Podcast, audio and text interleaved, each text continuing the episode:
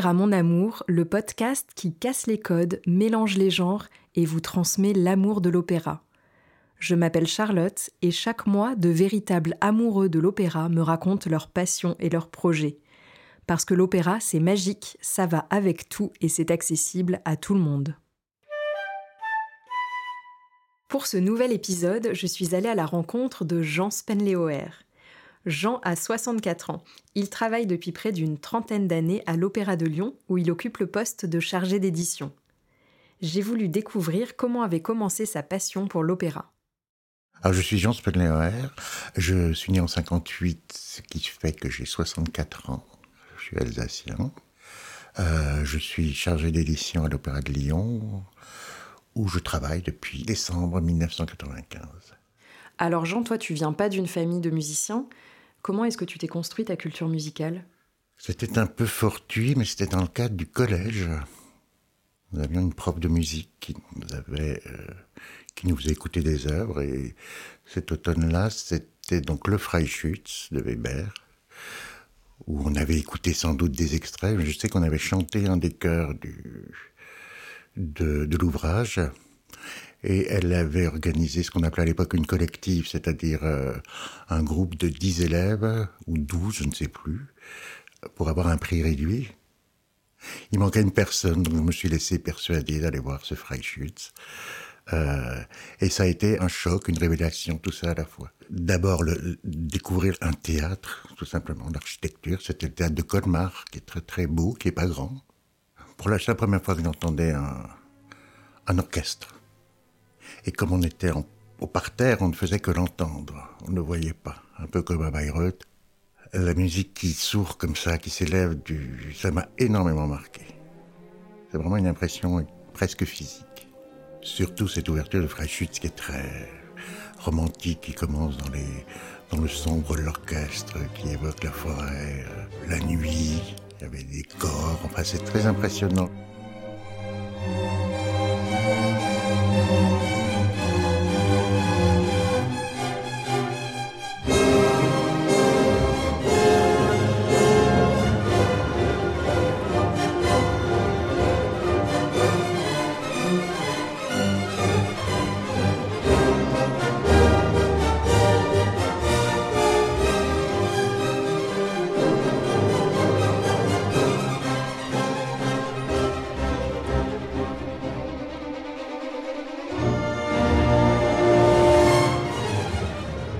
Pas sûr que j'aurais eu ce type de réaction avec un autre ouvrage, avec euh, Puccini qui commence tout de suite dans l'action. J'aime beaucoup à l'opéra les ouvertures, en fait. Et je me suis fait offrir le disque avec l'ouverture, le Noël suivant. Et ça me paraissait interminable, ce délai entre... Pour trouver un disque à Colmar avec l'ouverture du Freischütz, c'était une course de fond. truc. J'y pense souvent aujourd'hui où on trouve vraiment tout, tout de suite, facilement, que ce soit sur les ordinateurs ou, en, support physique. C'était en 72, donc on n'avait pas du tout les mêmes, le même terreau culturel qu'aujourd'hui, je pense. Nous, on avait des disques à la maison, mais franchement, entendre la, matériel, la musique dans sa matérialité, comme ça, et se déployer dans l'espace et le volume d'un théâtre, ça a été, disons qu'il y a eu un avant et un après. Et ce que je ne sais pas, c'est si mes camarades, que j'ai tous perdu de vue, bien sûr, euh, avaient été marqués de la même façon. Si Jean se souvient que c'est précisément le 7 novembre 1972 qu'il a assisté à la représentation du Freischütz, c'est parce que de 1972 à 1978, adolescent puis jeune adulte, il compile méticuleusement dans un classeur les productions qu'il a vues ou entendues à la main, la distribution de chaque œuvre est fidèlement retranscrite. C'est un classeur que j'ai commencé en novembre 72, après la première représentation d'opéra auquel j'ai assisté. Je copiais le titre, le compositeur, le nom du librettiste, le chef d'orchestre, le metteur en scène, etc., et la distribution. Et où je collais, quand j'en trouvais, des, critiques, des articles de presse. Bon, bah, je le feuillette rarement, mais ça me fait des repères de ce que j'ai pu voir et avec qui j'ai vu des choses, à quel chef, quel chanteur. J'y portais aussi les concerts, les ballets, ce que j'écoutais à la radio comme opéra et ce qu'on voyait à la télévision. C'était l'époque où on pouvait passer Don Giovanni en direct de l'Opéra de Paris à 20h30, enfin une heure de grande écoute, où on pouvait passer Tristan et Isolde euh, à Orange trois soirs de suite, un acte par soir, pareil à 20h30. Euh, voilà, ça laisse un peu rêveur. Aujourd'hui, même sur Arte, je crois que les opéras, c'est vers 22h30, 23h. Pourquoi est-ce que j'ai commencé? Ça, je crois que c'était la manie, tu sais, comme les gosses qui font des herbiers. De, de, de garder ou de collectionner. Ce qui est marrant, c'est que ce classeur est survécu. Un jour, ce sera comme le traîneau, tu sais, de Citizen Kane. Il sera jeté dans le feu. Et à quel moment de ta vie tu t'es dit que cette passion, tu pourrais la transformer en métier? J'ai mis du temps. Parce que je me sentais pas du tout légitime. Je pense que j'en ai rêvé dès, disons, mes 16, 17 ans. Euh. Et puis je suis rentré à l'école normale d'Insti, j'ai démissionné, j'ai fait d'autres choses, j'ai repris mes études de lettres et d'études de, théâtrales. Euh, je travaillais un peu à Chaillot, euh, puis mais je me sentais pas légitime, je trouvais que j'étais pas assez costaud pour travailler dans un opéra. J'ai fait d'ailleurs le concours d'entrée à Strasbourg, à l'école du TNS. Donc j'ai pas été pris pour un, manque de technique. Le directeur de l'époque m'avait dit, mais vous devriez aller dans une école de mise en scène, ça n'existait pas. Hein. Alors il y avait Bruxelles, l'INSAS, il y avait une école à Vienne et une autre à Moscou. En fait, ça restait longtemps un rêve. J'aurais voulu, bien sûr, faire de la mise en scène un prof m'avait rapproché, m'avait présenté Antoine Vitesse, comme ça que et j'ai vu beaucoup de répétitions avec Vitesse. C'était vraiment ça très très intéressant, mais c'était quasiment dilettante en, en, témoin. J'y allais comme ça. Et, comme disait Vitesse, j'étais un observateur attentif, un compagnon fidèle. Ça nourrit pas son âme, mais mais c'est de sacrés souvenirs.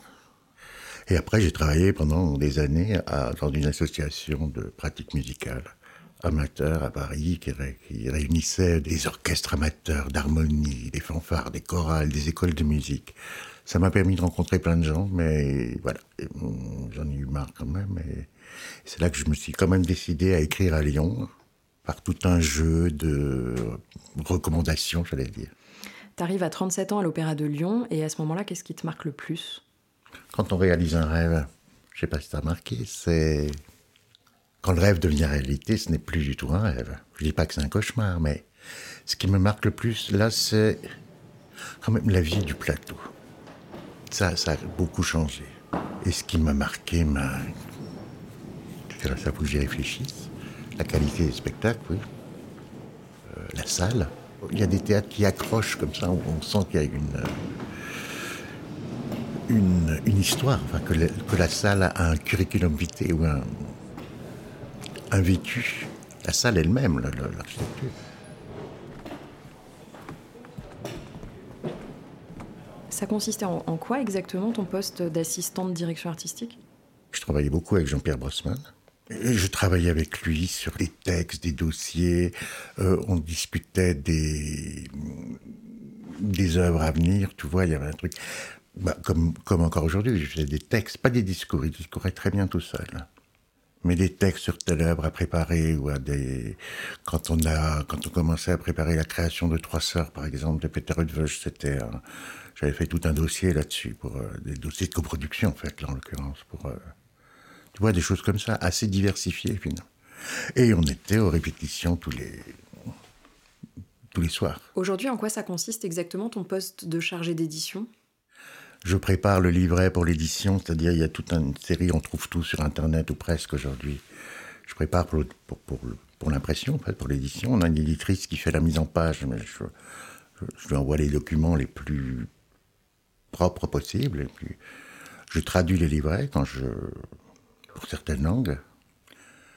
Qu'est-ce que je fais encore? Donc, je fais tout ce qui est euh, les fiches techniques, enfin, le, circonstances de création, de composition, euh, effectif orchestral, nomenclature, euh, date de création, l'œuvre. Je fais une liste de la, des productions à l'Opéra de Lyon, des œuvres.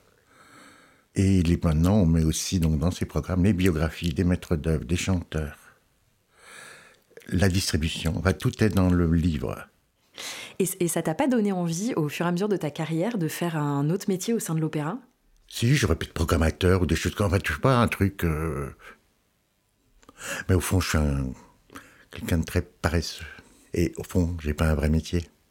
Bah là, je fais, vois, je fais de donc je fais de l'édition là et tout ça, mais j'ai pas. Toi, tu maîtrises des techniques.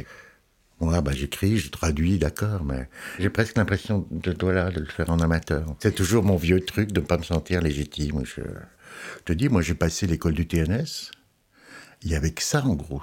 Peut-être que, tu vois, si tout ça avait existé auparavant, quoique je connais beaucoup de diplômés qui sont passés par ces, ces filières, c'est pas un gage non plus de, de, compétences. Mais euh, le métier culturel, ça n'existait pratiquement pas. Tu vois, le son à l'opéra, il y avait personne qui s'occupait de son. C'est relativement récent, ça. Oui, ça, si, ça fait quand même 25 ans maintenant, je pense. Le temps a passé.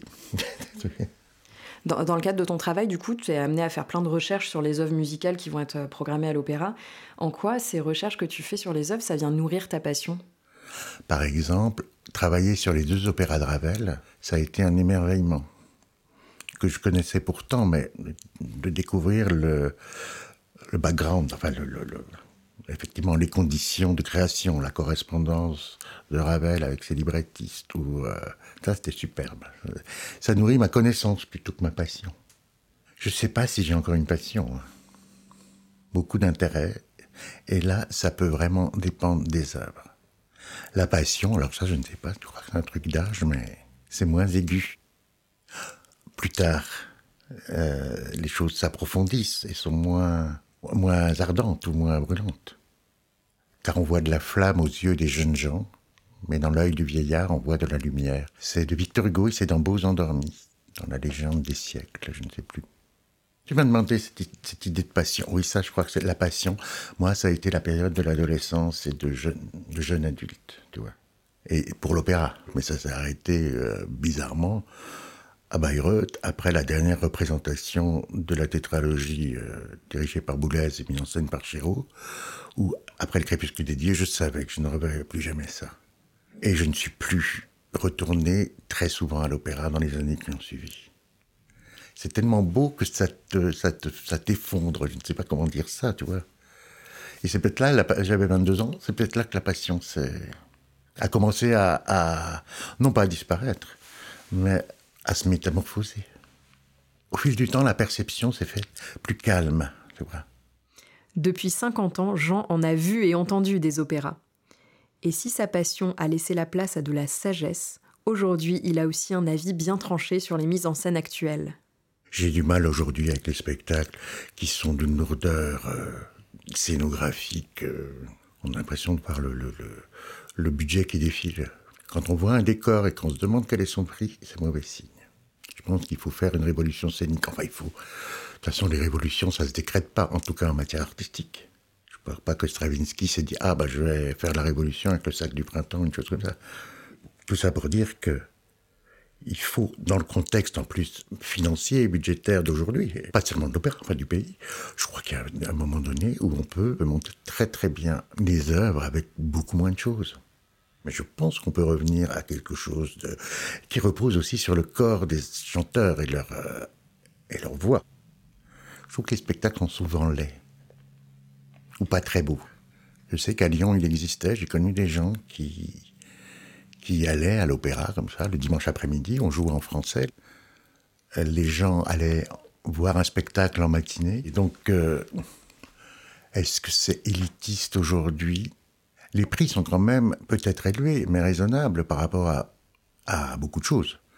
Ce qui me frappe, c'est que, bon, moi, ma- Marianne, par exemple, ma fille, elle est en seconde maintenant, bah, toutes ces années d'enseignement, au lycée, il n'y a plus de musique. Mais dans les années du collège et de l'école élémentaire, elle n'a jamais été en contact avec l'opéra. Ou avec même de l'opéra. Je ne parle pas de l'opéra de Lyon. Mais je vois ma fille, on l'a amenée assez tôt à l'opéra. Je sais plus ce qu'elle a vu en premier. Au début, il faut vraiment que ce soit quelque chose d'extraordinaire. C'est un peu belle de dire ça, tu vois, quelque chose de magique. C'est quoi ton opéra préféré? Ah, j'ai pas pensé à ça. J'en ai plusieurs. Les Noces de Figaro, oui. La femme sans ombre, l'Orphée de Monteverdi, Fidelio, il y a des... J'aime bien les opéras qui sont... qui font des transitions. Par exemple, bon, ben, le, les romantiques italiens, bon, oui, d'accord. Sauf qu'on s'en fout. Norma, avec les puritains, tout ça.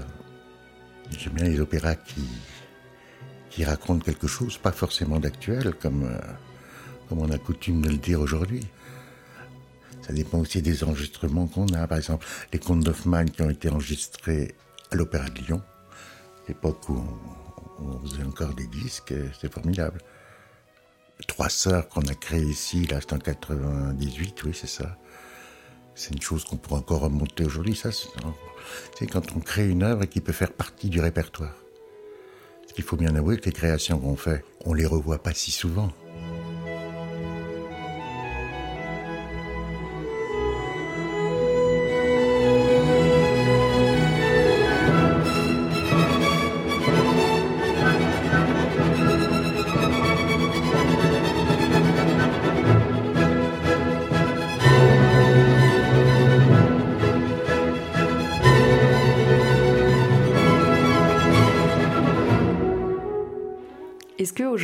Ça t'arrive encore d'aller à l'opéra juste pour le plaisir J'y vais plus. J'y vais très peu. Au lycée, on avait des abonnements jeunes à 10 francs la place, bien placés, je me souviens. Faudrait voir l'équivalent aujourd'hui. Euh... Voilà, c'était, devenu une, habitude, si tu veux. Plus tard, j'ai découvert le théâtre, le théâtre dramatique à Strasbourg, au TNS de Jean-Pierre Vincent.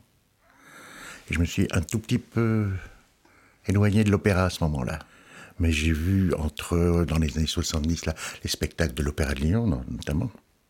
Le Parsifal, mis en scène par Herlot et, Numa Sadoul.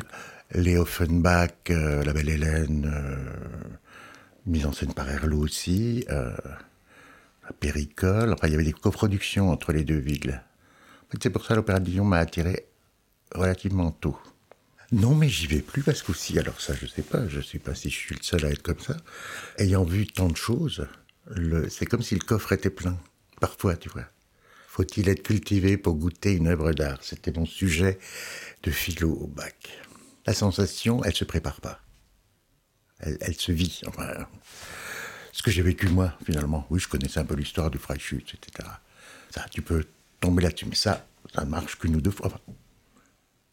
C'est aussi bien comme, euh, comme je disais l'autre jour, un, un, qu'un pêcheur à la ligne, quand il va pêcher, la veille, il prépare normalement ses, ses hameçons, ses appâts ou ses mouches. Enfin, il se prépare. Je trouve que c'est bien aussi, quand on va à l'opéra, de se préparer un tout petit peu. Moi, aujourd'hui, par exemple, pour moi, le surtitrage parasite le spectacle. À la fois visuellement, mais aussi théâtralement. Je me souviens de Marilyn qui a disparu maintenant, qui jouait Suzanne dans Les Noces de Figaro. Il sait toujours qu'elle était troublée parce que les gens riaient, soit trop tôt, soit trop tard, ils riaient à ce qu'il disait. Toujours est-il, je dis ça parce que les gens, du coup, comme ils savent que c'est surtitré, ils vont pas. Sauf que le surtitrage, pour moi, fait perdre l'essence du spectacle. Enfin, le, le, disons pas l'essence, mais une bonne partie du spectacle. Il te donne le faux sentiment d'y comprendre quelque chose. Or, tu ne comprends pas forcément quelque chose, tu vois les mots qui défilent, du coup, tu oublies de regarder l'action sur le plateau, sur la scène. Moi, j'aimerais bien qu'on ait au moins une représentation par série sans surtitrage. Mais je vois beaucoup de gens aujourd'hui qui vont à l'opéra, ça rentre par, ils, trouvent ça super, et puis on oublie. Jean-Pierre Brossman disait Je voudrais que les gens viennent à l'opéra comme ils vont au cinéma. Ben, je crois que ça y est. En fait, c'est ça la culture. C'est un peu labourer. Labourer, semer, puis attendre que ça pousse, récolter. Après tout, c'est le même mot. Merci à mon invité du jour d'avoir accepté de partager avec nous son amour de l'opéra. C'était Opéra Mon Amour, un podcast proposé par Charlotte Goupil-Lebré et enregistré et monté par Grégoire Paye.